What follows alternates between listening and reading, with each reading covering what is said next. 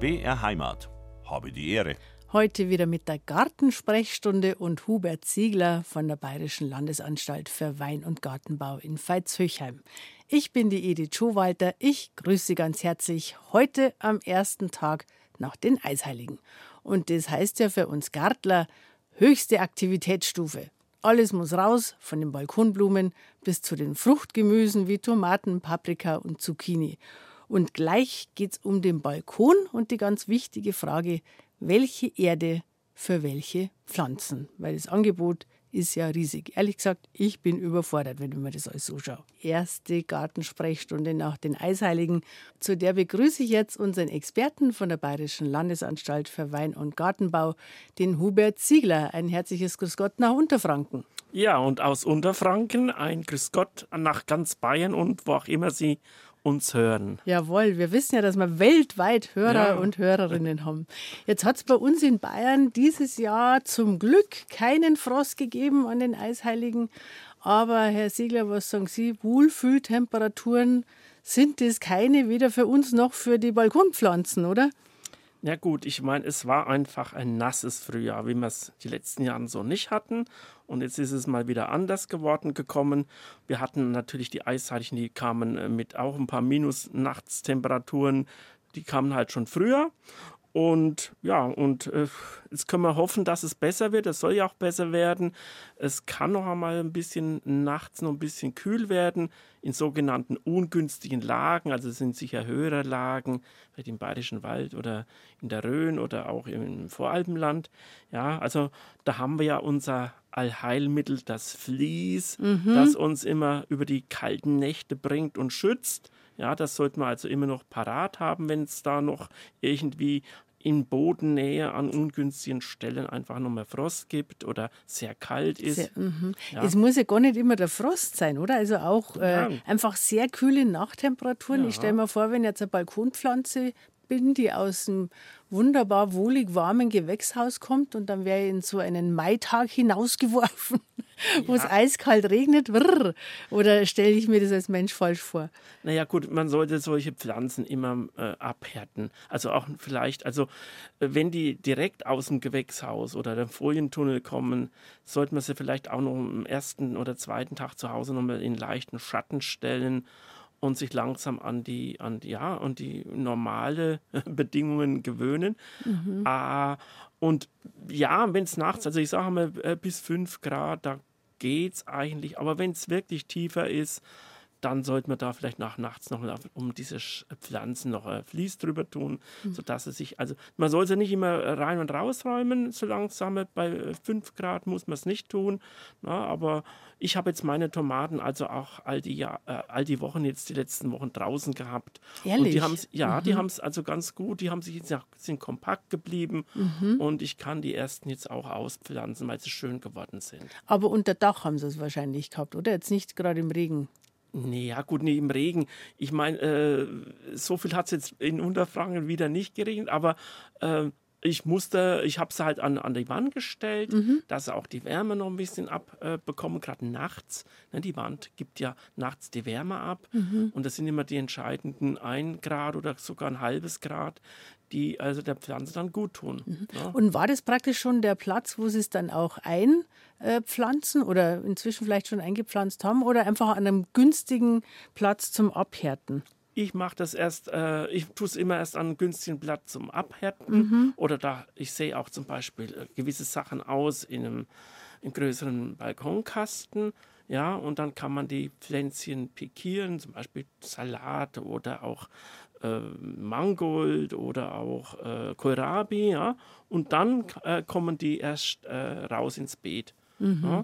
Und die Tomaten genauso, die waren natürlich im Topf schon oder wie gesagt, da habe ich verschiedene Größe. Manche sind ein bisschen schneller gewachsen, andere weniger und die großen kommen jetzt dann ja die Tage raus. Genau. Und raus kann entweder eben heißen ins Beet oder eben auch in große Container auf dem Balkon, weil wir jetzt gesagt haben, fangen wir mal auf dem Balkon an. Ähm, eine Regel, die wir in den letzten Jahren alle ein bisschen gelernt haben, war, dass man auf keinen Fall die äh, Gefäße zu klein wählen soll und auch die breiteren und tieferen Balkonkästen. Sagen Sie uns vielleicht bitte nochmal so äh, die wesentlichen Gründe, warum man sich da einen Gefallen für die ganze Saison eigentlich tut. Naja gut, je kleiner das Gefäß, desto weniger Substrat passt rein und äh, dann hat die Pflanze auch nicht viele Möglichkeiten, äh, ein großes Wurzelwerk auszubilden. Ein geringes Substratvolumen kann wenig Nährstoff und wenig Wasser speichern, also muss man dann mehr tun. Es ist genauso wie wenn Sie in einem zu engen Fuß, äh, Schuh stehen. Mhm. Ja? Fühlt man sich auch nicht wohl. Oder letztendlich der Bonsai-Effekt. Also lange Rede, kurzer Sinn, je größer, desto besser, weil das ahmt auch noch am ehesten sagen wir, den gewachsenen Boden draußen nach, im mhm. Beet nach. Und jetzt, womit füllen wir es denn jetzt auf? Weil die Erfahrung hat wahrscheinlich jede und jeder schon mal gemacht. Wenn man schlechte Erden erwischt, das muss man den ganzen Sommer überbüßen und schwört sich, da passe ich das nächste Mal besser auf. Was ist denn äh, eine gute Pflanzerde? Was macht denn die aus? Ja, gute Pflanzerde macht aus, dass sie, äh, dass sie qualitativ gut ist, dass die auch gütegesichert ist. Ähm, ich sage mal, äh, beim Gärtner sehen Sie einfach, dass der vielleicht ein gutes Wachstum hat in seinen Pflanzen, Geranien oder auch Gemüsejungpflanzen und so weiter. Ne? Und diese Erden, man spricht so von der sogenannten Gärtnerqualität. Mhm. Und die hat halt, ist halt ausgewogen in der Nährstoffversorgung, ähm, im, im Wasserspeichervermögen, in der Wiederbenetzbarkeit, hat oft Zuschlagstoffe, die gewisse Nachteile ausgleichen und verpatzt auch nicht so. Ich hatte äh, mal einen Gärtner, ein, ein sehr guter Zierpflanzengärtner, hat mir gesagt, ähm, ja, im sage jetzt mal im Supermarkt, sage jetzt mal, ich möchte es nicht pauschal sagen, aber es ist so mal die Tendenz, die Erde ist ja wie Schnupftabak. Die ist trocken und faserig und ja, und, und nimmt das Wasser so schlecht auf. Und ähm, es ist letztendlich die Basis für unseren Erfolg und da dürfen wir nicht auf den letzten 2 Euro oder 3 Euro gucken, was so ein Sack kostet. Mhm. Kann man sagen, ist es wirklich eine, eine, Regel, dass man im Fachhandel grundsätzlich was Besseres kriegt als im Supermarkt? Ja, eigentlich im Großen und Ganzen schon, obwohl schon. auch mhm. die Supermärkte sich anstrengen. Ich mache mir auch manchmal so den Spaß und gucke immer, wenn man mal auch beim Discounter einkauft, äh, das sind zum Teil auch namhafte Firmen, die das abpacken. Klar, das ist auch ein Markt. Und die, sind, äh, die, die Besseren sind auf einem guten Weg, das auch in die Richtung Qualitätserde zu entwickeln. Mhm. Also ein bisschen schaut man ja schon immer oder vergleicht. Und das sind ja wirklich riesige Preisunterschiede. Ich habe jetzt letztes Mal für so eine 20 Liter äh, Tüte 7,50 Euro bezahlt. Dann habe ich mir schon erlaubt zu fragen, was ist denn da drin? Da müssen Sie immer auf die Rückseite schauen, Frau ja. Schowalter, weil ich denke, das, oder ich denke, da sollten die, das sind die Bestandteile aufgeführt. Mhm. Also Und Gold war keins drin? Nein, aber, aber es war vielleicht ein guter Dünger drin. Wie gesagt, äh, äh, es, ja, ich meine, es ist schon ein stolzer Preis, aber jetzt könnte man sagen, es gäbe ja die Möglichkeit, das mit vielleicht einem, einem Preiswert noch zu strecken oder wenn man vielleicht noch was hat. Möglicherweise hatten sie auch ein torfreies Substrat. Ja. Ja, die sind die auch sind etwa, teurer. Ja, mhm. die sind teurer, weil die Zuschlagstoffe teurer sind und auch ähm, ja nicht alle so groß verfügbar sind. Mhm. Also wenn alles torffrei in Zukunft gehalten werden soll, da wird man schon Schwierigkeiten haben, die Mengen an den Ersatzstoffen da beizubringen. Und ja. Also da sprechen wir noch ganz ausführlich ja. als nächstes drüber, was es mit diesen torffreien Erden auf sich hat. Aber jetzt bloß mal nochmal als, als Grundregel für einen Balkon. Wenn ich sage, ich äh, möchte einen Balkonkasten mit machen wir es klassisch mit Geranien, ähm, dann ein paar Tomatenpflanzen, vielleicht ein ja. paar Paprika und einen Kräutertopf möchte mit verschiedenen Kräutern, ja. Küchenkräutern, die Klassiker, Schnittlauch, Petersilie, was man so ja, bepflanzen. Okay. Wie viele verschiedene Erden brauche ich? Eine. Ah. es gibt also es gibt sowohl bei den es heißt auf die Beet- und Balkonpflanzen oder Balkonpflanzenerde. Das ist eigentlich die ist dann so aufgedüngt äh, die hat also auch äh, die entsprechende ja, Düngermengen drin und die kann man sowohl für die Beet- und Balkonpflanzen nehmen, als auch für das, ähm, die Masse an, an, an Balkongemüsearten. Und äh, je nachdem, was Sie dann an Gemüse reinpflanzen, wie gesagt, Tomate muss man was nachdüngen, aber Beet- und Balkonpflanzen müssen Sie auch am besten flüssig nachdüngen. Und äh, für die Kräuter, da muss man ein wenig aufpassen. Klar, Petersilie, Schnittlauch, die sind etwas nährstoffbedürftiger, können auch etwas ja, festeren Boden vertragen, während die mediterranen Kräuter, also Oregano, Rosmarin, Thymian, Lavendel, die möchten einen leichten Boden, durchlässigen, eher mageren Boden und natürlich auch nicht so viel Wasser. Also die brauchen dann eine extra Erde. Würde ich oder? extra reintun oder einen extra einen kleineren Kasten machen oder anderes Gefäß machen, dann tut man sich einfach leichter. Na, das ist äh, genauso wie äh, Und was Beispiel, sollte da dann draufstehen auf dem Backerl? Wir gehen ja schon immer Ja, als Verbraucher sehr noch, was es steht gibt drauf? Ja, es gibt ja heute für einige, es gibt eine Kräutererde, Kräuterpflanzenerde oder in dem Fall könnte man auch eine Anzuchterde. Die Anzuchterde ist, hat einen geringen äh, Salzgehalt oder auch einen geringen Nährstoffgehalt, mit dem kämen sie aus und je nachdem, was da, da drin ist, könnte man ja mit, dem Sa mit, mit, Sand noch ein bisschen das strecken, gerade für die mediterranen Kräuter, wenn man noch ein wenig Sand reintäte oder vielleicht auch so ein wenig, so ein wenig äh, ja, so ein äh, äh, grobes Material, Mhm. mineralische Bestandteile, da kann man das noch ein bisschen verbessern. Und Basilikum, was gilt fürs Ja, Basilikum? Basilikum, Basilikum mag es äh, eher feucht und mag es auch äh, nährstoffreich. Also Basilikum Mhm. ist nicht bei den Mediter Mediterranen. Das, was sie vorhin genannt hat, sind ja zum Teil auch Halbsträucher, wie Thymian, Rosmarin, Mhm. Die verholzen Lavendel. so ein bisschen. Genau, die Mhm. auch holzige ähm, Stängelbasis haben. Ne? De, aber jetzt die ähm, äh, Basilikum ist ja einjährig. Ich meine, es gibt da mehrjähriges, aber die Masse ist einjährig. Meistens, Und die ja, kann man entweder, entweder, ich meine, viele sind ja auch fertig gekauft, ne, die in diesen Töpfchen. Ne, kann man heute aber auch, äh, man kann es auch in diesen Presswürfel zum Teil bekommen. Und äh, man kann es natürlich auch Basilikum aussehen, wie Genau, sie Petersilie aussehen können. Also das ist immer der, ja, der eine ist der mehr der Gattler, der mehr ausprobieren will und der andere will gleich sein fertiges äh, Zeug haben und der kauft halt Jungpflanzen. Aber ich, äh, mein Fazit ist jetzt, ich muss nicht, wenn ich Tomaten habe, Tomatenerde kaufen, wenn ich Kräuter habe, Kräutererde. Im Gegenteil, ich kann sogar was falsch machen, Ja. wenn ich meinem Schnittlauch und Petersilie die magere Kräutererde anbiete. Genau. Also genau, also am besten, man merkt sich so, wie es unser Experte gerade erklärt hat. Und wenn man sich nicht merken hat können, dann kann man sich nachher den Podcast noch anhören. Ja, und vielleicht kann noch eine. Ergänzung, Frau Schuber, weil mir das einfach jetzt gerade so einfällt. Das ist genauso auch mit diesen Düngern. Ich brauche nicht einen extra Erdbeerdünger, einen extra Tomatendünger, einen extra was weiß ich Dünger, weil wenn Sie dann äh, draufschauen auf die Rückseite und das sind ja auch die Bestandteile, das sind immer sehr ähnliche, ähnliches Düngeverhältnis. Ja, zum Beispiel ist da 8 7, 6, das sind die drei Zahlen, die für die Nährelemente Stickstoff, Phosphor und Kali stehen. Und der andere hat vielleicht statt 8, 7, 6 hat er 7, 8, 5 oder es ist nur unwesentlich unterschiedlich. Also muss man sich da nicht zehn Packungen. Na, das Einzige, was man vielleicht noch, ähm, oder äh, was für Substrate gilt, wie auch für Dünger, das sind dann die sogenannten Morbidpflanzen. Also, wenn einer Heidelbeeren hat oder auch Hortensien oder Zitruspflanzen, die mögen es etwas saurer. Oder bei diesen Edelpetunien, die Surfinien, die möchten es auch etwas saurer haben.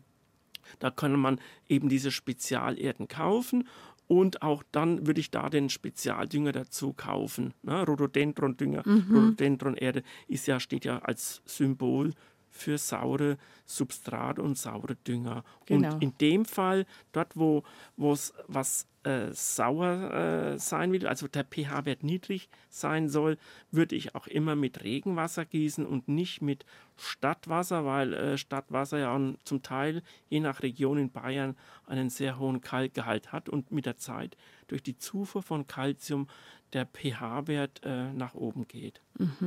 Also für Sie ist das alles ganz einleuchtend. Ja. Aber wir als Verbraucher, wenn da Tomatendünger draufsteht, denken wir uns, ja, den nehmen wir, da kann ich nichts falsch machen. Sicher. Aber das hören wir gern, dass wir nicht für jede Pflanze, die wir haben, das extra neue Dünger, neue Erde kaufen müssen, sondern dass eigentlich Genau, wie Sie es erklärt haben, so werden wir es versuchen umzusetzen. Wir ratschen übers Garteln und gerade haben wir schon gelernt, dass man der Pflanzerde auf alle Fälle nicht sparen soll. Das bereut man den ganzen Sommer über. Und wenn man sich jetzt in dieser komplizierten Materie nicht so recht auskennt, kann man sich ja immer noch beim Gärtner beraten lassen, welche Erden man wirklich braucht und welche wofür geeignet sind überhaupt. Und wie unser Experte ja schon gesagt hat, da kann man eigentlich auch davon ausgehen, dass man dort die bessere Qualität kriegt, auch wenn es ein bisschen teurer ist. Und ähm, Herr Siegel, um die Sache jetzt noch ein bisschen komplizierter zu machen, jetzt gibt es ja seit einiger Zeit auch noch die torffreien Erden. Und jeder Mensch, der natürlich ein bisschen umweltbewusst sein will, weiß, dass man ja längst schon torffreie Erden kaufen sollte, aber bald müssen wir ja sogar. Ja, äh, weil äh, für den Freizeitgärtner, also für uns Freizeitgärtner alle, wird ab 2026, so ist es jetzt äh, geplant, ähm, keine Substraten oder Erden mehr torfhaltiger Natur zur Verfügung stehen. Ja, für ähm, Erwerbsgärtner, die haben noch ein bisschen längere Übergangsfristen, da dauert es länger. Und aktuell sind wir dabei, so die, die Wirtschaft hat, also kann momentan gut 50 Prozent Torf mit anderen Zuschlagstoffen ersetzen. Das funktioniert auch sehr gut. Aber je mehr ich da zurückgehe, je mehr der Torfanteil schwindet, desto schwieriger wird es. Mhm. Also ich muss gestehen, ich nehme schon seit ein paar Jahren torffrei Erden und ich habe es jetzt in ein paar Jahren nicht hingekriegt, wirklich gut damit zurechtzukommen. Fängt schon an mit dem Gießen. Also früher hat man halt einfach auf den ersten Blick äh, gesehen, wann man jetzt gießen muss, weil sich die Farbe verändert hat. Und jetzt muss ich immer neilangen. Und schaut von weitem aus, ja, die haben leicht nur Wasser, dann lange ich hin, ist schon knochentrocken. Es ist nicht so, dass das die gleiche Erfahrung ist, nur dass zum Glück kein Torf drin ist, gell? Ja gut, weil da sind ja Ersatzstoffe drin, äh, die das Wasser oder die sehr durchlässig sind, äh, viele Feinteile haben. Die Feinteile werden dann nach unten ausgewaschen in die tieferen Schichten des Balkonkastens oder der Kiste. Mhm. Und das heißt, dass die Oberfläche umso schneller austrocknet. Und dann haben sie immer das Gefühl, sie müssen gießen. Der Nachteil dabei ist, sie vernässen den unteren Bereich, weil da tun sich eh die Feinteilchen einschwemmen und dann gibt es unten im unteren Bereich so einen richtigen Bad, kann man jetzt mal bayerisch sagen. Mhm. Ja, oder eine Verdichtung. Äh, das, die eine Luft, Staunässe am Schluss. Ja, eine Staunässe. Ja ganz die, schlecht. Mhm. Ja, die Luftporen sind äh, äh, nicht mehr mit Luft gefüllt, sondern mit Feinteilchen. Also man hat weniger Luftanteil, was die Wurzeln gar nicht wollen. Und äh, letztendlich ist es nur daran, äh, liegt es daran, dass er einfach ähm, ja, äh, beim Gießen, dass diese Teilchen ausgeschwommen werden. Mhm. also das unten. heißt, man muss schon richtig ein bisschen üben eigentlich ja. mit der neuen Erde, gell? Und Sie haben es äh, vorhin auch im Prinzip richtig gemacht. Sie haben gesagt, Sie müssen reinlangen. Genau das müssen wir tun. Wir müssen mit dem Finger mal reinlangen. Äh, in tiefere Schichten ist es da noch feucht. Äh, die ersten zwei, drei Zentimeter Zentimeter mögen ja trocken sein, dann muss man noch gar nichts gießen. Wenn es aber unten feucht ist, wo die Wurzeln sind, dann, ähm, dann braucht man auch nicht zu gießen. Wenn's, oder eine andere Methode, früher hat man oft auch den Balkonkasten oder die einzelne Pflanze, wenn sie, wenn sie nicht zu schwer war, auch mal angehoben. Dann mhm. wusste man, oh, die ist leicht, mhm. da braucht es jetzt Wasser. Ne? Das ist ein guter Tipp, ja. Ja, genau. äh, mhm. also, wir haben schon, wir versuchen für Sie einen, einen praktikablen Umgang mhm. zu, ähm, zu empfehlen. Na? Weil mit dem Finger reinbohren, ähm, also ich möchte ja nicht ja. die ganzen Wurzeln kaputt machen, ja. aber soll man sich da am, am also es ist vielleicht eine neue Angewohnheit einfach, dass man am sich irgendwie eine Stelle sucht, wo man wirklich dann bis runter, dass man ein bisschen nee, Gespür ja. kriegt dafür, oder? Ich, also nicht am Eck, weil da trocknet es auch mehr aus, ah. sondern einfach in der Nähe, sagen wir, in der Nähe von Pflanzen, weil dort auch die Masse der Wurzeln sitzt. Mit dem Finger verletzt man weniger Wurzeln. Ich meine, klar kann man was mit dem spitzen Nagel, aber äh, Daumennagel, was, aber ähm, was anders wäre, wenn Sie jetzt ein, ein, Messer nehmen würden, da würden Sie mehr Wurzeln verletzen. Mhm. Aber wenn Sie mit dem Finger, dem Zeigefinger da reingehen und einfach mal das Gefühl mit der Zeit werden sie auch ein Gefühl kriegen, weil sie mhm. vielleicht die neue die Farbe des neuen Substrates dann auch für sich das in Relation setzen können. Mhm. Ja. So wie es früher beim Torf haltigen Substrat gewöhnt waren, wusste man, aha, wenn die Farbe oben so aussieht und ja, dann konnte ich oder musste ich gießen. Mhm. Und welche Funktion hat der eigentlich der Torf in erster Linie, dass es Wasser speichert oder hat der auch irgendwelche Nährstoffe oder sowas abgegeben? Also der Torf konnte gut äh, Nährstoffe speichern und abgeben. Er konnte gut Wasser speichern und abgeben. Weil beim Torf gab es auch unterschiedliche Vermahlungsgrade. Also ganz feiner Torf, eher der Schwarztorf, der längere, der länger schon äh, umgesetzt war, ja, äh, hat mehr Feinteile. Das sind auch die, der Schwarztorf, das sind, ist dieser Torf, den man in diesen Presswürfeln oft mhm. hat, wenn man Jungpflanzen kauft. Ja, ne? genau. Ne? Ja? Und der Weißtorf ist nicht weiß, sondern es ist der normalbraune, hellere. Mhm. Und der hat auf eine gröbere, eine faserige Struktur, sodass man mit der Verbindung Schwarztorf und Weißtorf da eigentlich eine ideale Mischung haben konnte wasserspeichernd, aber auch wasserleitend. Ne? Und, äh, und da konnte man das wirklich äh, sehr rezeptartig. Und der Vorteil war auch, der Torf war ja eigentlich nährstoffarm mhm. und auch vom pH-Wert niedrig. Und man, die, die Erdenhersteller konnten das rezeptartig aufdüngen. Dann wussten sie, aha, gibt man so und so viel, dann ist es, hat das wenig Salzgehalt, ist es für die Anzuchterde. Ne? Mhm. Gebe ich ein bisschen, ein bisschen mehr, dann habe ich für die Kräutererde und noch ein bisschen mehr, dann habe ich für die Balkonpflanzen oder für die Pflanzerde generell auch den richtigen Nährstoffvorrat, den richtigen Kalkgehalt und das konnte man wirklich rezeptartig aufdüngen. Und bei den torffreien Erden jetzt muss man da beim Düngen auch andere Dinge beachten dann? Ja, auf jeden Fall, weil wir haben hier viele holzige Bestandteile dabei, Holzfasern, Holzhäckseln oder auch andere. Ich meine, es gibt ja auch Flachsschäben oder solche Sachen, oder, na, die, die eigentlich Stickstoff dann während ihrer Umsetzung, ihrer weiteren Verrottung an sich binden. Der fehlt dann den Pflanzen. Ach ja? so. Mhm. Ja, und dann muss ich äh, äh, spätestens dann, wenn ich merke, das Wachstum ist nicht so, äh, wie ich es gewohnt bin. Die äh, Blätter sind plötzlich hellgrün statt sattgrün, ja. Mhm. Und das Wachstum lässt nach. Oder im, im, im, schlimmsten Fall, wir haben Eisenmangel. Eisenmangel sieht man an hellen Blättern, wo man, wo die Blattspreiten noch so richtig dunkel äh, mhm. hervorleuchten. Mhm. Dann habe ich Eisenmangel. Also Ach, spätestens hey. dann muss ich sofort flüssig nachdüngen, um das den Mangel auszugleichen, vor allem an Stickstoff. Also sage ich mal, beim Tomatenvorziehen zum Beispiel, da war man es ja schon bisher gewohnt, wenn man halt die normale Erde genommen hat. Ich habe jetzt ehrlich gesagt, äh, da in der Vorziehphase nichts nachgedüngt. Und mit den torffreien Erden habe ich jetzt immer das Gefühl, die wachsen einfach nicht so richtig. Aber jetzt weiß ich auch warum. Ja, also. und ich habe jetzt gedacht, ja, wahrscheinlich war es zu kalt oder äh, sie haben zu wenig Licht gehabt, na, aber wahrscheinlich nein, haben sie jetzt einfach zu wenig Nährstoffe sicher, gehabt. Sicher, heuer war es halt auch die Witterung nicht ganz so optimal. Aber das Thema torffrei, ähm, da hat jetzt auch ein Kollege aus Weinstefan, der hat das auch formuliert. Äh, ich habe es nicht selber äh, das Zitat gehört, aber es ist so, zu jeder torfreien Erde braucht es auch einen speziellen Dünger. Einen speziellen gleich wieder? Ja, oder, okay. oder ein Dünger, eigentlich mhm. eine Düngeranleitung. Ja? Weil, wissen Sie, diese ganzen Ersatzstoffe, äh, da gibt es ja verschiedene. Und je nachdem, in welchem Mengenverhältnis die dabei sind, ähm, kann das im Extremfall sehr äh, ja, nährstoffarm ausgehen. Ja? Und äh, man kann aber auch nicht sagen, Kompost, der ja nährstoffreich ist, den, da gebe ich jetzt 50 Prozent rein, das wäre eindeutig zu viel. Das wäre für die Struktur schlecht. Also man muss immer gucken, ein ausgewogenes Verhältnis. Und gute torffreie Erden haben mindestens vier Ersatzstoffe, ja, nicht nur zwei. Aha, steht das auch drauf auf der Packung? Ja, da steht, immer, da steht immer drauf von mir aus äh, ähm, äh, äh, Holz, aus Holz, holzhaltigen Bestandteil, entweder vielleicht auch Holzfasern mhm. oder Kokos ist ja auch, mein Kokos ist ja umstritten, aber es ist als Ersatzstoff, wird das äh, gerne verwendet, sowohl Kokosfasern wie Kokosmark.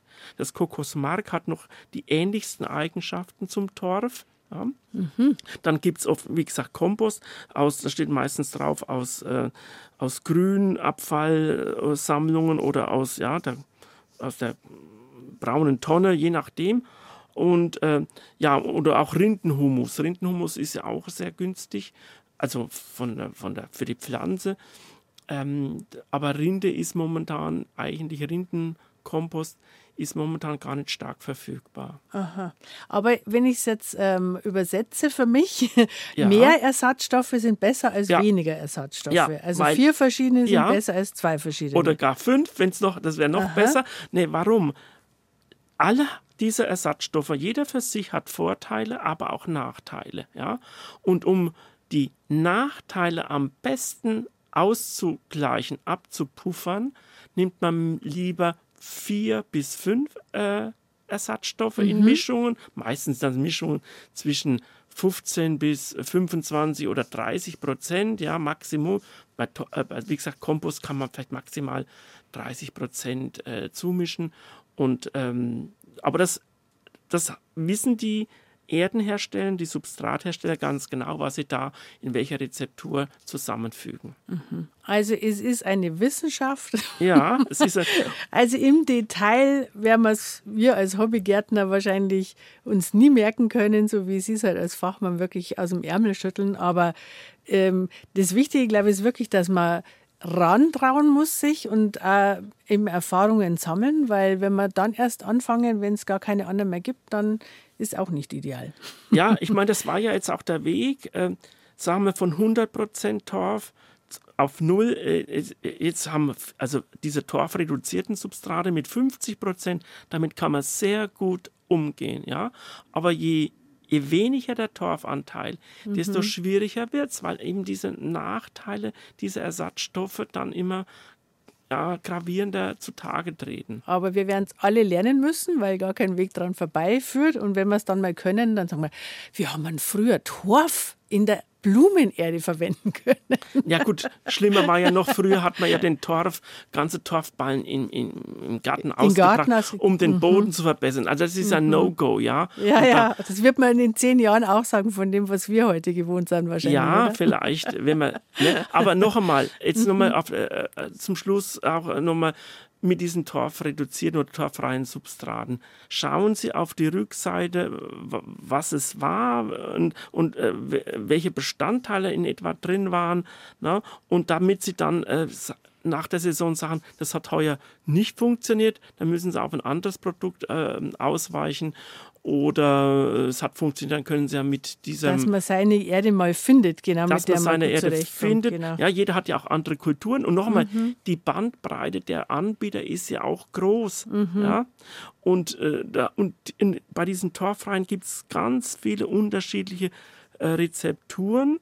Und, und und das, was wir im Garten anbauen, ist ja auch sehr vielfältig. Ja? Und, und das, deswegen kann man das nicht auf, äh, auf, auf einen Nenner bringen mit, äh, ja, man nehme und tue, sondern das ist einfach sehr vielfältig. Sammeln Sie Erfahrungen und reagieren Sie dann drauf. Eben äh, mit dem Bewässern, das haben wir ja angesprochen. Mhm. Gucken Sie mal auf die Nachdüngung, ja, gucken Sie das vielleicht auch, ja, vielleicht könnte man auch äh, ähm, im unteren Bereich, wenn Sie einen größeren Balkonkasten haben, unten kann man vielleicht noch ein bisschen so Split oder was Grobes mit reintun. Also nicht blank, aber dass man da die, auch die torffreie Erde noch ein bisschen damit äh, aufwertet, ja, dass man unten mehr ein bisschen mhm, Drainage mhm, das hat. besser abläuft, ja. Besser auch ein abläuft, sehr guter Tipp. Ja, Aha. und dann die Erde drüber und auch äh, bitte auch Untersetzer drunter, weil wir haben ja hier viele Ersatzstoffe wie Kompost, die Huminsäuren haben, wo dann praktisch das überschüssige Wasser, das aus dem Balkonkasten oder Kisten rausläuft, auch durchaus mal dunkelbraun sein kann, kann, flecken mhm. kann. Oder mhm. der Nachbar unterhalb ja, wird sich dann natürlich nicht freuen. Mhm. Ja. Die erste Hörerfrage kommt heute aus Schrobenhausen. Da schreibt uns die Waltra Plöckel, dass sie Anfang April Pastinaken gesät hat, die aber immer noch nicht aufgegangen sind. Und jetzt ist ihre Frage, ob sich das überhaupt noch lohnt, dass sie die jetzt nachsät, weil auf dem Tütal steht Aussaat bis Ende April. Und jetzt haben wir ja schon Mitte Mai, Herr Siegler. Was sagen Sie, lohnt sich das noch? Natürlich lohnt sich das noch. Wir haben heuer generell ein spätes Jahr und äh, das mit dem Ende April äh, soll damit signalisieren, natürlich je früher ich diese ja, diese Wurzelgemüse wie Schwarzwurzel, Möhren, äh, rote Beete und, und, und Pastinaken aussehe, desto größer werden natürlich die Wurzeln oder je früher kann ich die auch ernten, weil die halt ihre längere Vegetationszeit brauchen. Aber jetzt nochmal, und wie gesagt, wenn es jetzt auch warm wird, dann geht es umso zügiger, es keimen. Ich gehe davon aus, dass die halt äh, durch diese nass kalte Witterung äh, im April auch äh, vielleicht der Samen äh, äh, in Mitleidenschaft gezogen wurde oder verpilzt ist und dann mhm. nicht mehr gekannt. Genauso nach dem Motto, äh, legst mich im April, komme ich wann ich will, mhm. äh, äh legst mich im Mai, komme ich gleich. Also das äh, holt jetzt alles noch auf. Also was für die Kartoffeln gilt, gilt ja. für die Pastinaken auch in ja. dem Fall. Mhm. Würde ich jetzt auch sagen. Ja. Also säen auf alle Fälle. Natürlich. Weil Pastinaken sind ja schon ein tolles ja, Gemüse, was fast immer gelingt. Ja, und auch weil das halt, wir wissen ja alle nicht, wie der Sommer wird, wenn es wieder trocken ist. Die kommen mit Trockenheit sehr gut zurecht. Ist ein Lagergemüse, was man den ganzen Winter, und es gibt so tolle Rezepte mit Pastinaken, ja. Also, was machen Sie daraus? Also, am liebsten? Wir, also wir haben jetzt schon verschiedene, also wir haben sogar eine Möhren-Pastinake-Quiche gemacht. Aha, sehr schön. Ganz toll. Also die ist ein bisschen äh, klein, so in, in dickere Scheiben geschnitten, sowohl Möhren als auch Pastinaken, leicht ab, abgekocht, aber nur ganz kurz und dann halt äh, auf den äh, Boden und dann halt so ein entsprechend schönes Sösle drüber, na? dass das halt einen guten Geschmack gibt. Also das wäre mhm. das ein oder auch schon ähm, äh, Suppen, also Kartoffelsuppe mit Pastinaken mhm, drin. So ein bisschen so. gemischt, damit ja, ist der Geschmack manchmal ja, fast zu intensiv, wenn man es ja, pur nimmt. Ja, Aber immer. gemischt ist super, das muss, Ja, das muss jeder selber äh, mhm. rausfinden. Und es ist auch sehr verträglich. Ähm, ähm, ja, es ist also tolles Gemüse eigentlich. Ja. Mhm. mhm. Jetzt haben wir eine Frage ja. von der Maria Wagner und die hat äh, Kummer mit ihrem 30 Jahre alten Aprikosenbaum. Der steht an der Hausseite Richtung Süden und jetzt ist im Dezember 22, äh, da war es extrem warm und da hat er im Dezember angefangen zu blühen und auch Blätter ausgetrieben. Ja. Und das ist natürlich dann anschließend erfroren. Und jetzt hat er in diesem Jahr im April nur noch ganz vereinzelt Blüten und Blätter gebildet. Und 90 Prozent der Äste und Zweige, schreibt sie uns, sind kahl. Und jetzt, Herr Siegler, brauchen wir wirklich Sie müssen den Baum retten. Ja. Nein, sie fragt, hätten wir ja. den im Februar radikal zurückschneiden sollen oder was können wir jetzt noch tun? Sie können das jetzt auch noch tun. Also äh, wichtig ist, die, die Triebe sind ja äh, kahl, meistens sind sie auch ähm, Mitleidenschaft gezogen worden. Das bisschen, äh, wir haben gerade an Aprikosen auch sehr stark diese Monilia Spitzendürre, wie wir sie bei vielen Sauerkirschen kennen. Mhm. Und so, also diese Sachen sind eh kahl oder. Ach, das könnte dann vielleicht auch sein, dass sie gar nicht erfroren sind, sondern ja, äh, an der Spitzendürre. Es war einfach. Äh, die Aprikosen ist, also mal, ist mal unser heikelstes äh, äh, Obstgehölz und mhm. da erfrieren natürlich oft auch schon die, die Knospen. Mhm. Die Knospen, Blüten- und Blattknospen über Winter. Wir hatten ja dieses warme, der warme Früh, äh, ja, Januar, Februar und dann plötzlich mal wieder kalt und dieses Wechselwarm-Kalt. Ja, mit hatten ja zur, bei uns in Veitshöchheim hatten wir zur Aprikosenblüte hatten wir richtig Frost. Mhm. Ja, also und, und eben da waren die äh, und dann sind natürlich die Blüten zerstört, die Knospen zerstört, die Pilze kommen rein und dann äh, sind die Triebe äh, entweder kahl oder werden braun. Sie muss auf jeden Fall jetzt stark zurückschneiden, immer ins gesunde Holz. Mhm. Der Vorteil ist, dann wird jetzt auch ein stärkerer Neuaustrieb erfolgen heuer und äh, die Aprikosen blühen ja an den äh, Trieben, die heuer neu austreiben. Ne? Also auch schon an den einjährigen ähm, äh, Trieben und so dass sie dann, wenn alles gut geht, nächstes Jahr wieder Erfolg hat. Okay, also Frau Wagner, Mut fassen, tief reinschneiden.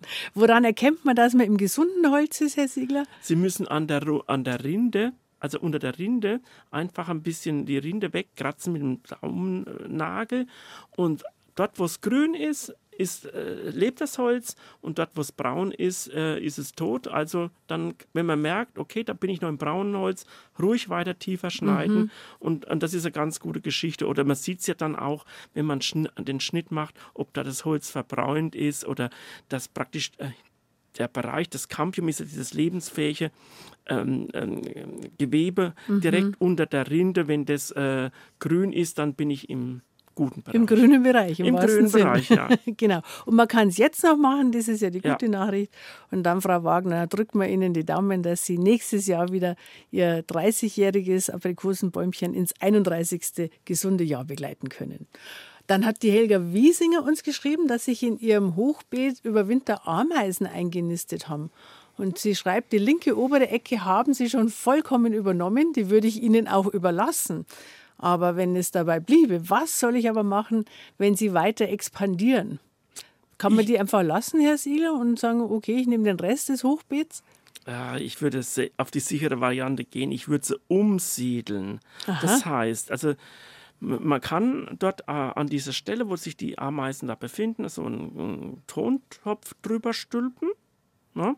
Und dann sammeln sich die Ameisen da drunter und ähm, am nächsten Tag oder also wenn man das abends macht, äh, in der Früh vielleicht schon, nehmen sie ein Schäufelchen äh, und fahren praktisch unter diesen Tontopf äh, und äh, dann er erreichen sie oder damit äh, sammeln äh, oder ja, nehmen sie das ganze Gebilde und setzen das in einen Eimer rein und dann können sie das in der Natur draußen oder an der Stelle im Garten, wo die Ameisen keinen Schaden anrichten, ja, dann können sie es dort wieder umsiedeln. Aber was sollte die Ameisen dazu bewegen, in den Tontopf umzusiedeln, wo sie so schön schon in der Erde ihren Bau haben? Ah, ja, das, äh, ich weiß nicht, was der Grund ist, aber ich denke, dass es da kuschelig ist. Ja, der Tontopf äh, tut ja da auch so ein bisschen Wärme und so weiter. Und sie äh, haben da einen begrenzten Bereich.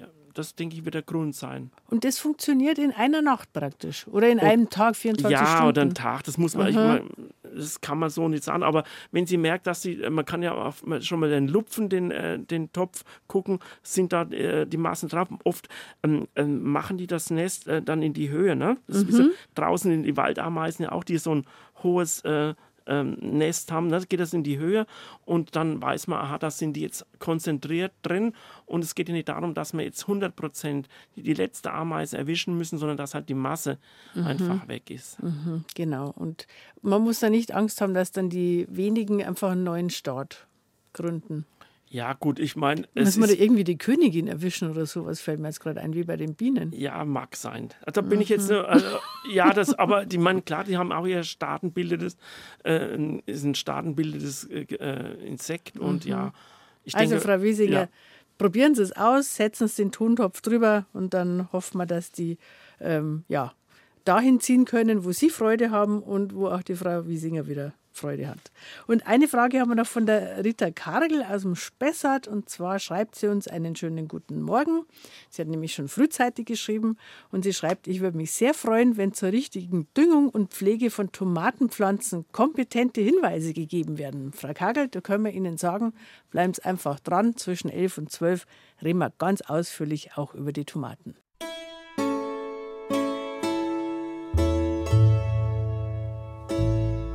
BR Heimat. Habe die Ehre. Noch eine ganze Stunde lang mit unserem BR Heimat Gartenexperten, dem Hubert Siegler von der Bayerischen Landesanstalt für Wein- und Gartenbau. Es gibt ja diesen Spruch auch, Mairegen bringt Segen. Herr Siegler, was sagen Sie? Ich würde jetzt dieses Jahr eher sagen, ist der Mai zu nass, macht's Garten auch keinen Spaß. Ja, es war halt jetzt so, dass äh, das Frühling, der ganze Frühjahr, das ganze Frühjahr schon sehr feucht war, auch kalt war und das in Verbindung, das war jetzt nicht gerade günstig. Aber ich habe auch äh, eine Wetterregel gelesen, die macht Hoffnung, die besagt, nasser Mai bringt trockenen Juni herbei. Okay, da hätten wir ja Aussichten. Das haben wir Die Hälfte haben wir ja schon rum vom Mai.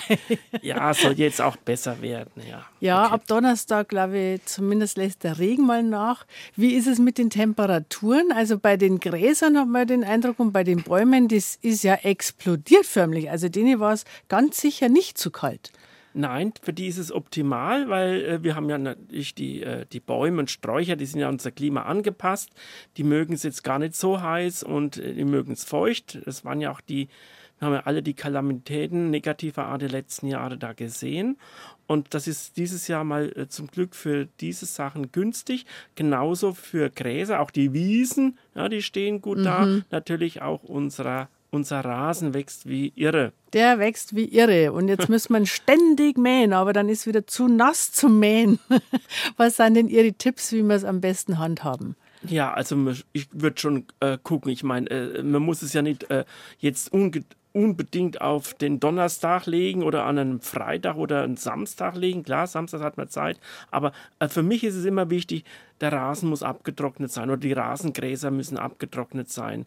Äh, macht ja, ist es viel schonender auch für das Gerät, macht es nachher viel einfacher auch, wenn man den Rasenmäher dann säubern muss. Okay, aber unabhängig davon, es gibt zwei Regeln. Wenn Sie zum Teil sehr hohen äh, extensiven Rasen hat. Also viele Leute haben ja jetzt schon haben Abstand genommen zum Glück von der Vorstellung, einen englischen Rasen zu haben, mhm. weil englischer Rasen ist ja wirklich äh, sehr intensiv, was Wasser, also Bewässerung, Düngen, Mähen, Mähen heißt auch Energieeinsatz betrifft und ähm, ja und ist nicht mehr so ganz angesagt, wie man heute sagt. Vor allem, weil der Klimawandel einfach mhm. das auch nicht mehr hergibt. Ja, ich meine, ich sicher, mein, äh, im Voralpenland sieht es ein bisschen anders aus wie in, in Nordbayern. Ich meine, es geht ja auch, die Oberpfalz hat es ja sehr trocken. Oder wir haben ja auch Gegenden in Münchner Schotterebene, wo das Wasser einfach von der, äh, oder die, die Menge an Bodenoberfläche äh, zu gering ist. Und also da merkt man schon die trockenen äh, Wochen der letzten Jahre. Mhm. So, Wir also haben ja in den letzten Jahren, äh, wenn ich das nur kurz einflechten darf, das war für mich äh, was, was ich mir gemerkt habe, äh, hat uns die Frau Schahelger gesagt, wenn man eben äh, nicht den Wert auf den englischen Rasen legt, dann passt sich ja die Vegetation in diesem Bereich, sage ich jetzt einfach mal, wo man früher gesagt hat, der Rasen, mhm. auch den Gegebenheiten an. Da findet ja eine natürliche Selektion statt. Und das tröstet mich jetzt immer, dass ich mir denke, das kann auch mal vertrocknen. Nachher kommt das wieder, was mit den Bedingungen ja gut zurechtkommt vor allem kommen immer mehr Kräuter. Also wenn man extensiv, das heißt, man düngt nicht, man wässert nicht zusätzlich, ja, man mäht nicht so oft und vor allem dann nicht zu so tief. Auf das Thema kommen wir noch, mhm. gleich nochmal im Detail. Äh, dann äh, kriege ich mehr Kräuter und die Kräuter haben ja oft äh, tiefere Wurzeln und die kommen dann besser zurecht. Wir machen in Pfalzöcher in unserem Schaugarten äh, eine Fläche unterhalb äh, ähm, da ist ein Rasen gewesen. Da haben wir jetzt seit drei Jahren die eine Hälfte äh, nur noch zweimal im Jahr gemäht. Mhm. Und siehe da, es tut sich was. Es war erst schon mal über, über Winter viel weniger Moos dort. Ja. Ach, interessant. Aha, Punkt, sehr interessant. Ja, Punkt zwei war, wir haben jetzt Kräuter drin, äh, die dann blühen und, äh, und es und das ändert sich schon in diesen, jetzt im dritten Jahr sieht man schon die Veränderungen und man tut sich einfach leichter. Das heißt letztendlich, ich muss ja nicht die ganzen, meine ganzen äh, Gartenfläche jetzt als eine Wiese machen. Zumindest kann man Inseln machen. Mhm. Nur dort, wo man äh, den, den Weg braucht, den Pfad, wo man vielleicht irgendwie zum Kompostplatz laufen muss oder zu einer Sitzecke oder ja, oder wo man vielleicht auch Federball spielt, ja, dann äh, das kann man mähen, ja, mhm. aber das andere und das kann man auch dann extensiv halten. Ne? Und daran sehen auch die Nachbarn, dass es Absicht ist, dass nämlich die Wege kurz gemäht sind, dass man nicht einfach zu faul war, seinen Rasen zu mähen. Davor haben ja auch viele Angst, dass sie sagen, oh, wie schaut denn das aus, wenn das alles so lang wird.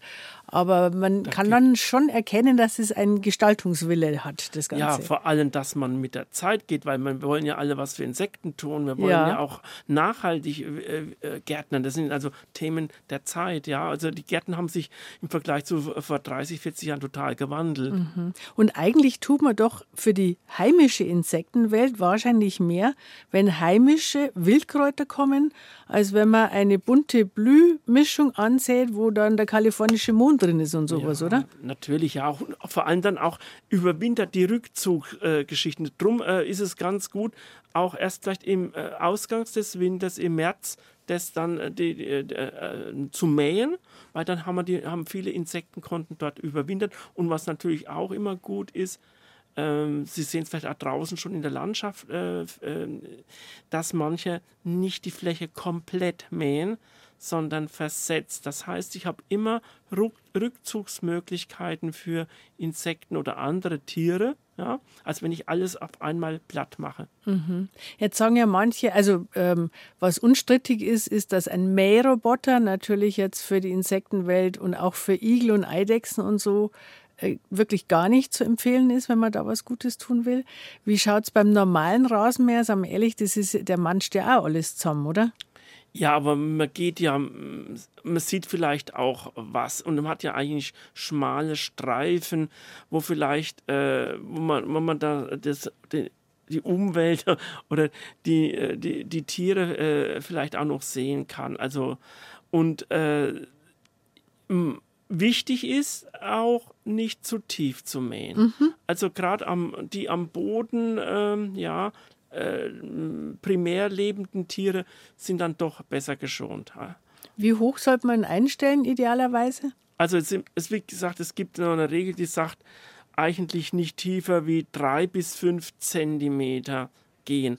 Diese fünf Zentimeter muss ich im Hochsommer machen, mhm. weil durch, so wie letztes Jahr, weil dann äh, durch die extreme Einstrahlung, extreme Hitze, Trockenheit, ja, wird die Grasnarbe sonst zu sehr äh, zerstört. Wenn sie ganz tief ist, es gibt ja Leute, die mähen auf ein Millimeter, ein Zentimeter ab. Das ist ja für die Grasnarbe ist das ja, äh, sie ist geköpft. Ja, mhm. Und die ist natürlich dann der Witterung voll ausgesetzt. Gilt genauso im Herbst nochmal, wenn die Leute zu tief mähen. Die Grasnarbe ist den ganzen Winter Frost und, und äh, negativen Witterung ausgesetzt. Ja? Und das ist im Sommer auch. Und ich sage mal, jetzt, wo das Wachstum zügig ist, kann man auch mal auf drei bis vier Zentimeter äh, Schnitthöhe zurückgehen. Genau, aber eben nicht ganz tief und ist eben auch dann ähm, ja für die vielen Kleinstlebewesen, ja. die direkt am Boden sich ja aufhalten. Ja. Ähm, an die denkt man dann auch noch. Also eins ist klar, der Mairegen bringt natürlich grundsätzlich schon Segen und Regen ist grundsätzlich natürlich gut für den Boden und damit auch gut für den Garten. Aber, und jetzt kommt das große Aber, wenn es so viel regnet wie in letzter Zeit, dann wird die eine Plage noch schlimmer, unter der wir Gartler mehr leiden als unter allen anderen Unbilden. Und das sind Schnecken. Herr Siegler, leider haben wir beim letzten Mal schon gehört, Sie wissen auch kein Wundermittel. Ja, doch, doch es gibt ein Wundermittel. Das heißt sammeln, sammeln, sammeln. Also, ja, äh, geht's nicht ein bisschen wunderbarer? Nein, äh, also geht einfach nicht anders. Nein, äh, ich meine, man kann das ja so ein bisschen eindämmen, das Sammeln, dass ich nicht durch den ganzen Garten laufen muss, sondern äh, man kann ja so Lockstellen äh, anbieten, wo man Ziegeln, Bretter, Rhabarberblätter jetzt ne, oder Steine auslegt und darunter halten sich die Schnecken auf. Ja, vor allem tagsüber oder wenn es warm wird, da sammeln sie sich und da kann man sie ganz gezielt absammeln. Äh, man kann zusätzlich noch Lockpflanzen Pflanzen wie Tagetes, da gehen sie gern dran, da werden sie auch angelockt. Die hat man nicht lang dann. Ja gut, ich meine, äh, Tagetes ist in dem Fall dann, äh, muss man sie, äh, die, die hat die man nicht als Blume, sondern hat die hat man, genau, als Kampfmittel. Das sät, kann man ein paar mehr aussehen, mhm. mein Gott, und dann hat man halt, ja, ein paar Reserve, man kann sich ein paar in einem Töpfle noch immer nachsehen. Und nein, aber das ist, das erleichtert einem das Sammeln und äh, wie ja, oft sammeln Sie ab bei sich im Garten? Also noch einmal, ich hatte äh, einen Garten übernommen äh, und da war im ersten Jahr habe ich auch festgestellt, dass äh, Schnecken da waren. Und das habe ich bin jeden Abend, wenn es Einbruch der Dunkelheit mit der Taschenlampe raus und habe das konsequent mal im Sommer gemacht mhm. und habe seither eigentlich Ruhe. Ruhe Ru gleich. Ja. aber das, Sie leben in Unterfranken, das ja, muss man gut, immer dazu sagen. Aber, aber, aber noch einmal, auch, mhm. also, auch wenn man im Garten hat, zum Beispiel Nachbargrundstücke, dass man äh, versucht, äh, dort ähm, äh, zu mähen, dass einfach aus Wiesen äh, die Zuwanderung geringer ist. Mhm. Gucken, dass man einen naturnahen Garten hat, wo sie vielleicht auch die die Schädlinge der Schnecken wie der Maulwurf, wie der Igel zurechtfinden oder der Schnegel. Schnegel sind ja diese ganz großen so die getigerten, die mhm. getigerten und die fressen auch äh, kleine Schnecken und auch Schneckeneier.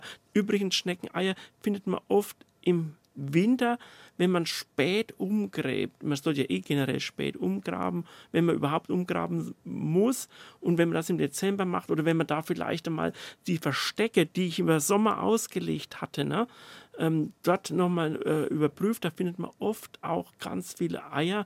Das sind so kleine, so Stecknadelkopf große weiße Gebilde in einem Klumpen zusammen, ja, und da wenn man das entsorgt, hat man schon Hat man ganz viel, gewonnen. Ja, Mhm, genau. es Und- geht nicht anders. Ähm, Noch einmal, und es kommt auch meist nicht von heute auf morgen.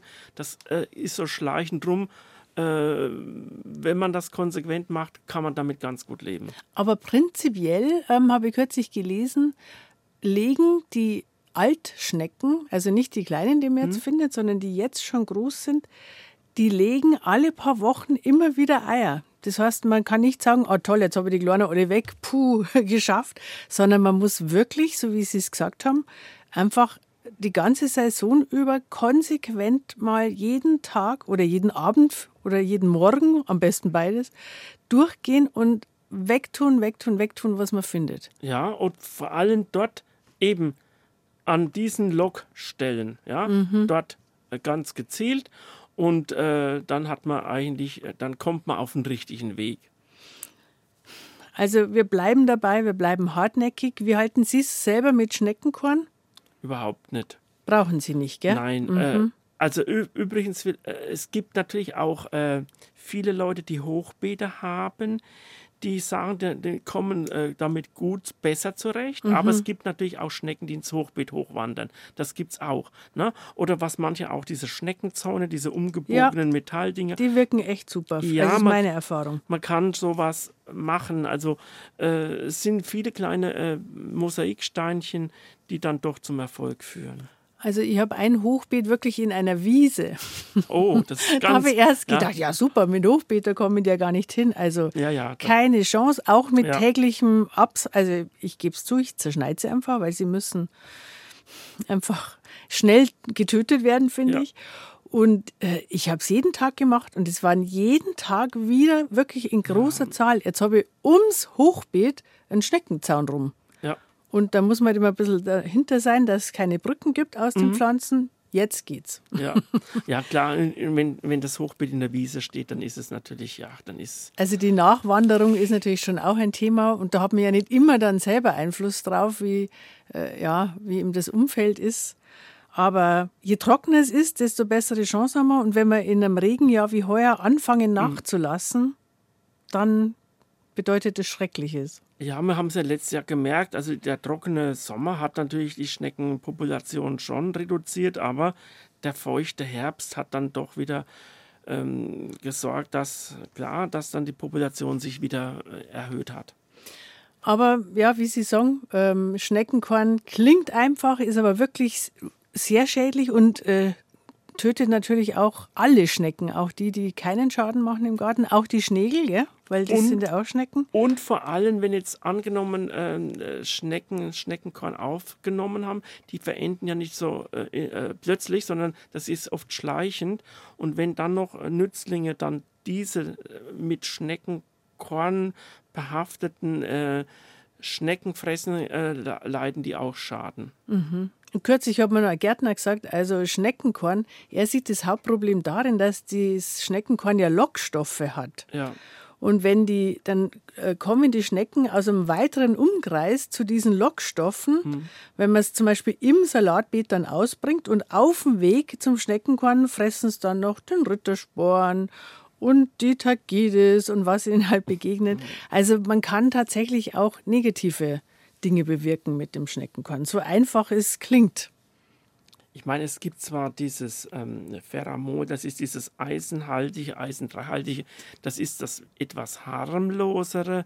Ja, das ist auch im Bioanbau zugelassen, aber, aber Tötet auch alle Schnecken. Ja, das, und, aber das, die haben dann, die müssen eine gewisse Menge aufnehmen, die müssen dann auch, die sterben, also äh, etwas qualvoller, denke ich auch. Das, Also es am besten mit, mit Schneckenkorn erst gar nicht äh, in, anfangen, sondern einfach das Sammeln. Sammeln eben mit Lockstellen, mit Lockpflanzen und, und äh, ja, vielleicht ein bisschen Schneckenzäunen und dann kann man damit ganz gut leben. Jawohl, das nehmen wir uns jetzt vor, unser guter Vorsatz für diese Gartensaison.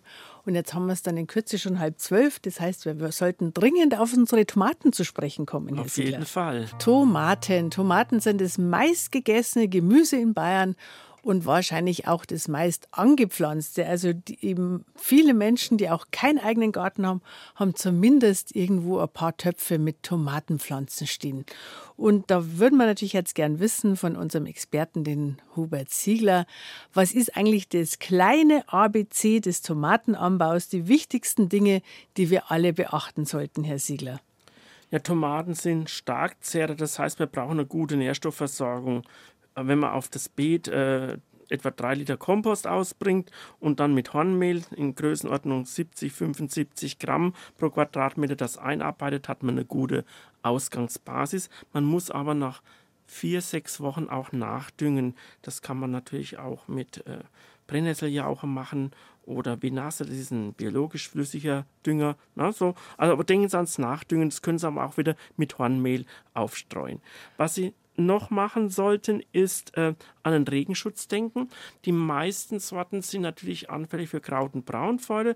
Es sei denn, man hatte schon Erfahrung mit gewissen Sorten, die das nicht kriegen. Es gibt ja auch welche resistente Sorten wie Philovita, Risibella, Primabella und andere. Ich habe die selbst auch die letzten Jahre immer im Freiland mit Erfolg kultiviert. Da braucht es gar keine Überdachung dann. Mhm. Ne? Also die Sortenwahl ist wichtig. Und dann ist natürlich wichtig, dass ich die, die Name sagte, die Masse ist in die Stabtomaten, dass ich die am Stab ziehe, eintriebig mache, das heißt die Seitentriebe aus den Blattachseln immer ausgeize, damit die, äh, der Haupttrieb gefördert wird und den muss ich immer gut anbinden. Und ja, und auch äh, zum Gießen ähm, am besten ist an, um die Pflanzstelle noch ein, zwei äh, Töpfchen eingraben. Dann kann man das Wasser sehr gut dort platzieren und dann geht es schön in die Tiefe rein. Weil die Tomaten ja sehr tief wurzeln und wenn wir jetzt alles oben drauf gießen, dann dauert es zu lang, bis das ganz runter geht. Oder was ist da der Grund? Ja gut, äh, äh, Tomaten sind mal wasserbedürftig auch, ja. Man kann natürlich auch mulchen, um, um die Feuchtigkeit des Bodens zu halten. Mhm. Aber wenn man gießt, äh, sollte man das effektiv tun. Nicht äh, lieber vielleicht nur dreimal die Woche dann gescheit, dass es also in die Tiefe geht, das Wasser, wie generell das Bewässern ja auch äh, so erfolgen sollte, weniger oft dafür durchdringend. Mhm, und da genau. muss es halt auch gut dann eindringen und nicht oberflächlich weglaufen. Vor allem, wenn man verkrustete Böden hat. Ne? Drum der Tipp vielleicht mit diesen, mit diesen Töpfchen, Töpfchen, die man eingräbt, dann geht das auch nach unten. Oder Mulchen, weil dann der Mulchen den Boden offenporig hält und nicht verschlemmt und dann auch das Wasser wieder besser aufnimmt. Mhm, dann sickert es schneller ein und bleibt länger im Boden ja auch und verdunstet dann auch weniger vom genau. Boden wieder ja. weg. Genau. Kann man jetzt eigentlich alle Sorten, die man ins Beet pflanzen kann, grundsätzlich auch in den Topf pflanzen? Wenn der Topf groß genug ist, ja. Es gibt ja noch vielleicht nur eine Unterscheidung. Es gibt ja noch die sogenannten Balkontomaten, wie der Name auch sagt, äh, oder Buschtomaten. Die wachsen anders. Die werden nur vielleicht 50 Zentimeter hoch, wachsen buschig, verzweigen sich. Die darf ich auch gar nicht ausgeizen. Also immer gucken, ob das jetzt eine Buschtomate ist oder eine Stabtomate ist. Aber ja. die allermeisten sind Stabtomaten. Wenn es nicht extra ja. draufsteht, dann ist ja. es Stabtomate. Und, aber Davon die Buschtomaten haben mhm. den Vorteil, dass sie halt im Balkonkasten auch noch äh, gut äh, kultiviert werden kann. Und wer hat schon auch auf dem Balkon dann vielleicht auch im Kasten noch die Möglichkeit, einen großen Stab damit unterzubringen. Gutes Wachstum ist dann in einem Balkonkasten ähnlich so, wie wenn ich es im Beet auspflanze. Mhm. Aber wenn ich es in einen Topf extra äh, auf den Boden stelle, wie groß sollte der Topf sein für eine Tomatenpflanze? Ja, 20 Liter ist immer besser wie 15. Also je mhm. größer, desto besser. Na, wenn sie 25 haben, ist noch besser, ja. Also das auf jeden Fall. Und bitte vielleicht noch eins, das haben wir in den letzten Jahren bei der Hitze gemerkt, viele Leute stellen die dann an die Wand. Dann äh, ist die Wand so heiß, die, die, die strahlt ab, die Tomaten verdunsten Unmenge an Wasser. Mhm. Und dann äh, kriegen wir oft, äh, oder das verstärkt sogar die Blütenendfäule. Das ist immer dieser schwarze Punkt ja, gegenüber ja. vom Stiel, gell? Ja. Mhm. Ist natürlich auch sortenabhängig, aber das verstärkt das wenig. Ne? Mhm. Also, aber man denkt immer bei uns in Bayern, oh, Tomaten, die kommen aus Sizilien, denen kann es gar nicht heiß genug sein.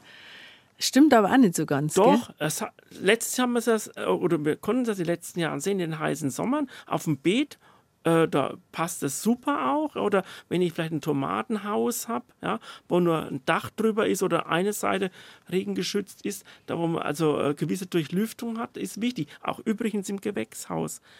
Viele bauen ja im Gewächshaus Tomaten an, dann machen sie, lassen sie nachts offen, dass äh, Durchlüftung da ist, dass keine Stauwärme da ist, eine Hitze, eine ho zu hohe Luftfeuchtigkeit. Die Gurken mögen es anders. Die Gurken mögen es mhm. eher kuschelig. Ja? Also deswegen passen eigentlich Tomaten und Gurken nicht zusammen in das Kleingewächshaus. Mhm. Weil die mhm. einen mögen es feucht, die einen kuschelig, stickig, ja, stickig, ja, und die anderen mögen es zugig und mhm. das passt nicht zusammen. Das passt nicht zusammen. Okay, aber äh, zu heiß, sagen Sie jetzt, dann ist nicht das Problem, sondern das Trockene ist dann das Problem, Das Trockene oder, oder das halt auch, wie gesagt, die dann auch äh, die, äh, das, der Wasservorrat, dass er nicht schlappen. Ich meine, es gibt auch welche, es gibt auch Erfahrungen, die habe ich selbst aber noch nicht gemacht, dass manche Leute die einmal angießen und dann nichts mehr machen und mit Stroh abdecken. Also solche Erfahrungen gibt es auch, aber ich würde mich einfach einmal zumindest jetzt äh, wenn ich auf, auf dem Balkon oder in Töpfen arbeite. Ja, da geht es ja gar nicht da geht's anders. Ja gar nicht mhm. anders ja. Aber das, habe, das lese ich auch immer mit Faszination, dass es angeblich funktioniert, wenn man es im Freiland hat, dass man die so in Anführungszeichen erzieht, wenn man es nur nach dem Anpflanzen angießt, dass die dann immer tiefer gehen müssten.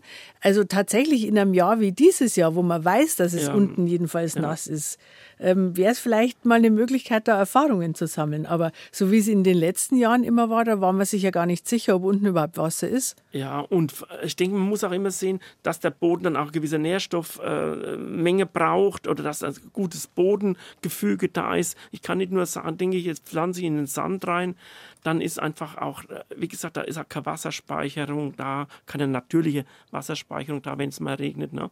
Mhm. Und äh, das ist, das gehört alles zusammen. Ich kann nicht sagen, man nehmen und das funktioniert überall. Mhm. Mhm. Muss schon der Boden dazu passen, die Mächtigkeit des Bodens muss dazu passen und dann kann es funktionieren. Und ich bin, äh, sollte man, äh, der Gärtner ist ja ein, ein Tüftler, der vieles genau. ausprobiert. Das Erfahrung. Einfach, ich, ich, möchte nicht sagen, du musst es machen, sondern das sollte man ausprobieren. Und wenn einer da den Zugang hat, dass ihm das auch gelingt, warum denn nicht? Mhm, ja. Dann wäre es natürlich toll, wenn es funktioniert. Aber wenn wir schon wissen, dass nach 30 Zentimeter Humus der Kies kommt, dann haben wir keine ja. guten Erfolgsaussichten. Ja. Die erste Gartensprechstunde nach den Eisheiligen geht in die letzte Runde. Und wenn Sie nicht alles hören haben können, natürlich gibt es die Sendung wieder zum Nachhören als Podcast, zum kostenlosen Runterladen. Wenn, sich die, wenn Sie die Tipps zum richtigen Umgang mit der torfreien Erde vielleicht sich nochmal genauer anhören wollen oder das kleine ABC des Tomatenanbau, was wir gerade gehört haben. Und der Hubert Ziegler hat noch ein paar Lesetipps für uns. Ja, wir von der Bayerischen Gartenakademie haben, wir gehören ja zur Bayerischen Landesanstalt für Weinbau und Gartenbau und wir haben auf unserer Webseite www.lwg, also Ludwig Wilhelm Gustav, .bayern.de auf der Rubrik Freizeitgartenbau, da sind Sie aufgehoben. Äh, Fachinformationen, Infoschriften zu ganz vielen Themen, vorhin zu Tomaten und Schädlingen und Schneckenbekämpfung und alles Mögliche. Also schauen Sie da mal rein, ne, auch zu Obst und zum Zierpflanzen und zum Umgang mit torfhaltigen Substraten oder torfreien Substraten. Also da können sich ganz viele Tipps sich äh, ja, holen. Genau, also wie es Ihnen lieber ist, lesen oder hören, alle Möglichkeiten haben es. Und die allerwichtigste Internetadresse oder E-Mail-Adresse ist natürlich wie immer studio.brheimat.de. Da haben wir noch ein paar Hörerfragen gekriegt, zum Beispiel von Anneliese Strassel aus Arnsdorf. Sie schreibt uns, dass sie sowohl im Hochbeet als auch im Garten weiße Engerlinge hat. Und jetzt bittet sie um eine Lösung. Was sind denn die weißen Engelinge überhaupt, Herr Siegler? Ja, das ist eine Geschichte, die hat so die letzten Jahre zugenommen. Wir merken das auch am Gartentelefon, wo viele Hörer ja auch um Rat fragen, dass ähm, das die letzten Jahre sehr stark zugenommen haben. Das sind oft die Engerlinge der Rosenkäfer. Der Rosenkäfer ist ja Nützling und aber die legen ihr und die Rosenkäfer legen Eier oft in Kompost ab oder dort, wo viel organische Substanz ist und die, äh, die Larven daraus, die Engerlinge, die ab, äh, verarbeiten diese organische Substanz. Also es ist nützlich, ne? die tun unseren Kompost quasi herstellen Äh, aber in dem Moment, wo äh, in Hochbeeten oder in Balkonkästen oder in Töpfen, ähm, wo viel Kompostanteile äh, sind oder andere organische Bestandteile, da setzen die dann auch natürlich diese Sachen weiter um. Und irgendwann mal kommt ein Punkt, wo diese, wo sie auch an die Wurzeln gehen. Vor allem, wenn sehr massive oder wenn die Anzahl der Engelinge sehr massiv ist, dann gehen sie auch mal an, an Wurzeln, fressen Wurzeln ab. Von welchem Tier sind die dann eigentlich? Eben meistens von dem Rosenkäfer, ah. kann aber auch sein noch von dem Dickmaulrüssler. Aber das ist ja Geschichte hat man schon immer. Aber der Dickmaulrüssler ist vor allem in sehr torfhaltigen Substraten meistens zu Hause. Aber dort, wo im Kompost ist es meistens, aber äh, der, das sind jetzt die Larven des Rosenkäfers. Mhm. Und muss man die dann, muss man schon rausnehmen oder muss man raussuchen? Ja, also gerade im Hochbeet hatte ich letztens auch einen ähm, Beratungsfall. Und dann hat er gesagt, okay, dann bleibt ihm halt nichts anderes übrig, als da die Erde nochmal durchzusieben. Mhm. Klar ist das ein Riesenaufwand. Ja. Es gibt zwar noch äh, biologische Maßnahmen, das gibt sogenannte Nutznehmatoden. Die kann man, äh, das sind praktisch Gegenspieler ähm, Nematoden sind eigentlich in der Natur vorkommende äh, so Fadenwürmer. Fadenwürmer, mhm. genau. Und wenn man die gießt, dann würde man natürlich auch die Engerlinge ähm, ja, zerstören, auch an Mengen schleichender Tod, ja. Aber gut, äh, man darf es einfach nicht äh, zu man muss das richtige Maß finden. Äh, ich würde auch sagen, okay, man wird auch nicht, in, wenn man jetzt auch im Kompost oder im Garten was umgräbt oder auch im Hochbeet jetzt nochmal die Erde noch einmal da durchsiebt, man wird sicher oft nicht den letzten finden aber es geht darum, die Masse zu reduzieren, dass er einfach wie nicht am Anfang den mit den Ameisen. es ist leider so. Irgendwann kippt, kippt, kippt das gesunde Verhältnis. Mhm. Ja, mit ein paar kommt man gut zurecht, ja, aber wenn es wirklich überhand nimmt, man sagt dann muss die sogenannte Schadschwelle und die ist genau. dann erreicht und dann muss man halt was dagegen tun. Ne? Also Frau Strassel, die Nematoden oder wirklich einfach, soweit es geht, rauspudeln und dann ähm, haben es los. Jetzt haben wir eine Frage noch, die erreicht uns aus Dresden.